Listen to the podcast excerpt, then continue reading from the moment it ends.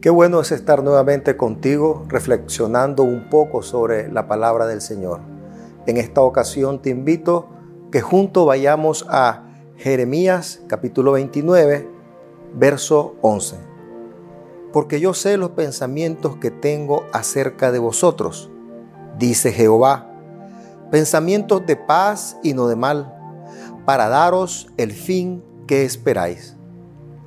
Esta porción de las Escrituras se da en el contexto que el pueblo de Israel está en cautiverio en Babilonia.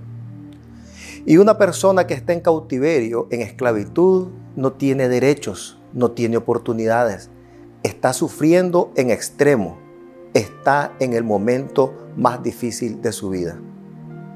Y cuando nosotros estamos en situaciones apremiantes, complicadas, difíciles en extremo, nuestro Padre que está en el cielo nos dice igual que les dijo al pueblo de Israel en la esclavitud. Yo sé. Y esa frase yo sé es Dios diciéndonos, yo soy Dios, yo soy el Todopoderoso, yo soy tu Padre. Yo sé que estás en problemas, yo sé que todo va a pasar, yo sé que lo resistirás y que es tiempo de crecer yo estoy pensando en ti. Tú no estás solo. Yo tengo el control.